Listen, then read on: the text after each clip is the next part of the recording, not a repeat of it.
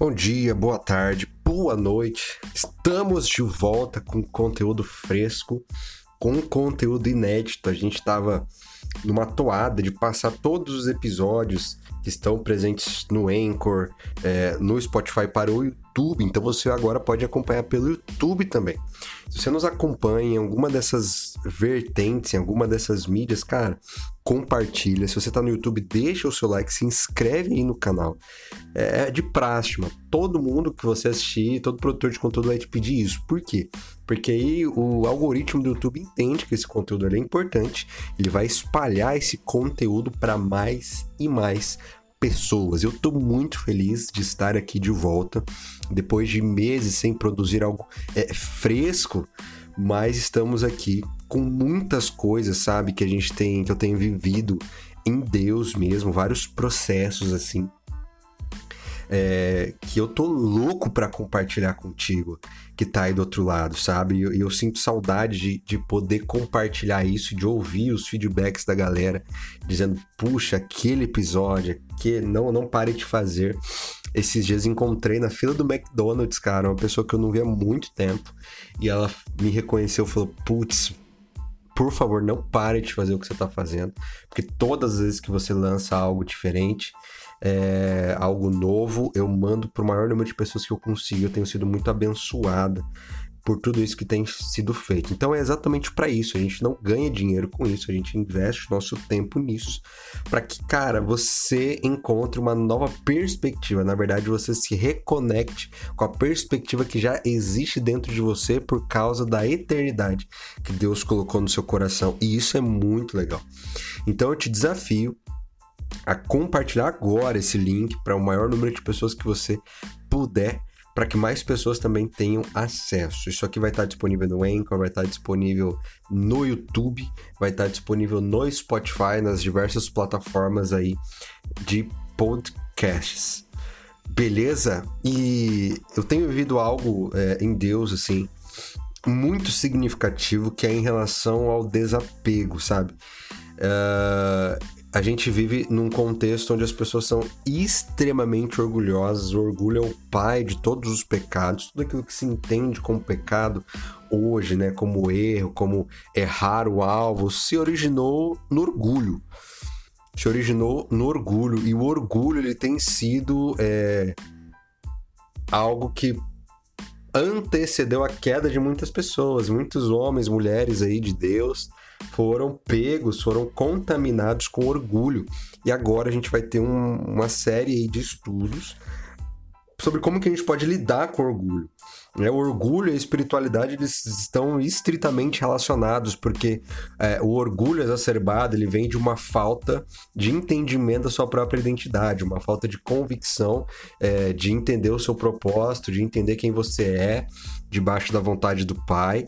E quando esse orgulho ele atinge níveis exorbitantes no nosso comportamento, na, na, nossa praxis, na nossa prática cristã, significa que eu ainda não entendi quem Jesus é, significa que eu não estou tendo um relacionamento genuíno e verdadeiro com o Senhor.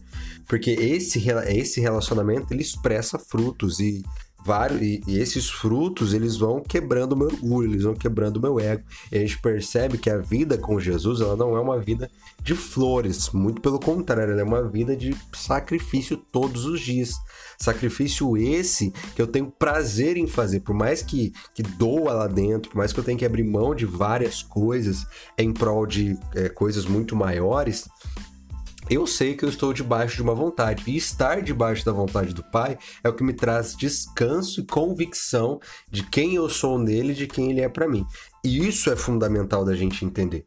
Porque um cristão, alguém, alguém que tem uma espiritualidade madura, ele busca é, é, se envolver cada vez mais nessa relação sem depender de outros guias, outros gurus, é, é sem depender de de que alguém faça, é, fale o que ele tem que fazer, né? Mas sim ele mesmo buscando em Deus, buscando no Pai, buscando Jesus através de uma relação, ele mesmo vai aprendendo isso e vai, e vai tateando essas ações, esse comportamento, né? O comportamento dele é transformado a partir da relação e não é transformado por aquilo que falam dentro de uma igreja, por aquilo que pautam dentro de uma igreja, mas sim ele é transformado por uma expressão de uma natureza transformada através da relação.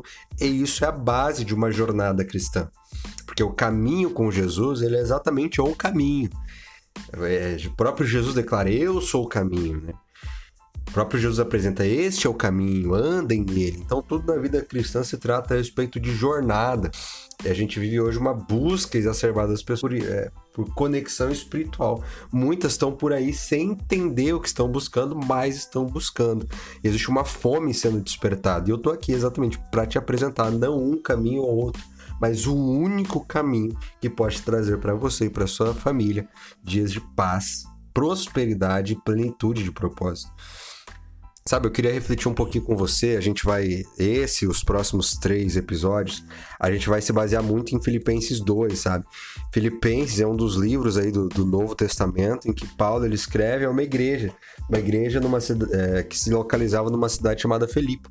E era uma igreja é, com altos níveis de maturidade. Sendo assim, Paulo, ele, que ele, esse que era aí o, o grande responsável por espalhar o evangelho depois que Jesus já tinha é, ressuscitado, subido aos céus, ele sabia que podia exigir algo mais profundo dessa igreja, desses, dessas pessoas, desses cristãos, porque eles já estavam em outro nível de espiritualidade, em outro nível de, de maturidade e profundidade nas escrituras, na palavra, na oração. Ele foi muito bem recebido e ele fala várias vezes isso ao longo do livro de Filipenses.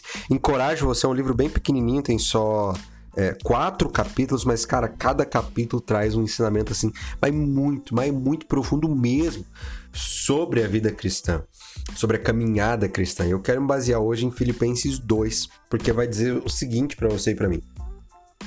Se estamos em Cristo, nós temos alguma motivação é, é, alguma exortação de amor, alguma comunhão no espírito, alguma profunda afeição e compaixão, completem a minha alegria, tendo o mesmo modo de pensar, o mesmo amor, um só espírito e uma só atitude. Não façam nada por ambição egoísta ou por vaidade, mas humildemente considerem os outros superiores a si mesmos cada um cuide não somente dos seus interesses, mas também dos interesses dos outros. Então, Paulo já começa dando uma cajadada aqui. É, e um, um, o verdadeiro antídoto contra o orgulho, a verdadeira fórmula contra o orgulho. Por quê? Porque ele fala o seguinte, cara, não façam nada por ambição. Então, quando você fala dessa ambição, a gente retorna a intenção do coração. E é sobre isso que a gente tem que falar um pouco mais, sabe? Não adianta apenas você manter uma boa aparência, um bom comportamento. Cara, sendo que na real a, a, sua intenção ali dentro é uma intenção egoísta, é uma intenção que as outras pessoas te vejam, uma intenção que as outras pessoas te aplaudam, é, é, que você ganhe likes, que você ganhe compartilhamentos, entendeu? Mas não, mas que você faça realmente é, de coração e que você considere, ou seja, a, a pessoa pode até não ser intelectualmente, espiritualmente falando, superior, mas que você considere os outros superiores a si mesmo. E quando eu considero como superior, não quer dizer que eu tenho que me humilhar, mas quer dizer que eu tenho que olhar para o outro com um olhar de servidão, como se ele estivesse acima e eu tendo que servir. Porque quando eu tenho um olhar muito altivo, cara, eu não vou servir. Eu não vou me importar, eu não vou me preocupar.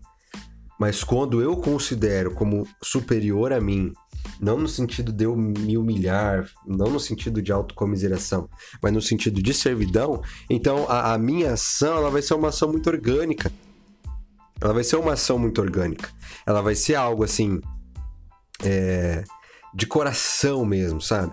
De, de, de boa intenção de boa é, é, é, explicação, de boa é, índole, realmente. Porque a gente vive hoje num contexto, cara, onde as pessoas a gente tá recheado de pessoas fazendo boas coisas, mas a gente encontra raramente boas intenções mesmo. Geralmente é um interesse comercial, um interesse midiático, é, é, é um interesse aí é, é, de troca, né? Tipo, eu faço isso para você, mas eu espero algo em troca, sabe? A gente não se entrega mais em, em amor sacrificial pelo próximo. Isso acontece até dentro das igrejas, cara. A gente hoje, a, a igreja hoje, ela, ela virou uma experiência que ela é coletiva, mas de busca de satisfação pessoal. Então eu vou para a igreja, onde tem outras pessoas, mas eu busco me satisfazer. Eu nem olho para o lado para entender qual que é a, a, a, a necessidade do meu próximo. Isso é triste, cara, porque hoje a gente vive uma experiência coletiva, só que buscando satisfação pessoal. E Paulo ele vai exatamente contra essa perspectiva, fala, cara, não façam as coisas por ambição egoísta. Isso aí foi escrito há dois mil anos atrás, parece que foi escrito ontem. Não faz, brother, por, por coisa é, é pessoal, entendeu? Mas se entrega mesmo na relação. Por mais que você não tenha algo em troca, porque se a gente faz algo de bom esperando alguém troca, então eu não estou sendo sincero naquilo, mas eu estou usando como moeda de troca. Isso nada difere de uma prostituição. Porque a prostituição, nada mais nada menos, você faz algo esperando alguém troca. E a gente é mais prostituído do que a gente imagina, essa é a palavra. Ele vai continuar dizendo o seguinte, ó: cada um não cuide só dos seus interesses, mas também dos outros. Não quer dizer que você tem que deixar a sua família, seus projetos, o propósito que você está vivendo no Senhor de lado. Você vai investir nisso, mas você também não vai deixar de olhar para o lado e entender que cada pessoa que você lida, que você se relaciona, ela também é uma filha, um filho amado do Senhor. Jesus também morreu por ele tanto quanto por você. De tal modo que quando eu entendo isso, eu entendo que todo mundo é filho de Deus, que todo mundo merece uma segunda chance, merece o meu auxílio, merece o meu apoio. Então não olho mais para as pessoas, mesmo estando longe é, do ambiente religioso, né? Eu não olho eles como desviados, como o jargão evangélico fala. Eu olho para eles como filhos desgarrados estão longe da convicção de paternidade do Pai. Porque hoje o que a gente mais vive dentro da igreja e fora da igreja são pessoas que não entenderam Deus como Pai. Vêm Deus até como chefe, mas não veem Ele como Pai. Quando eu entendo Deus como Pai, então as minhas ações ficam muito mais orgânicas. Se você se fez sentido para você, deixa seu like, compartilha esse vídeo, se inscreve no canal, ativa o sininho para você não perder nada. A gente está aí com poucos inscritos, cara. A gente tem tido uma visualização até legal, mas a galera não tá se inscrevendo, tá gerando esse compromisso. E eu quero gerar esse compromisso contigo de lançar vídeo novo toda semana.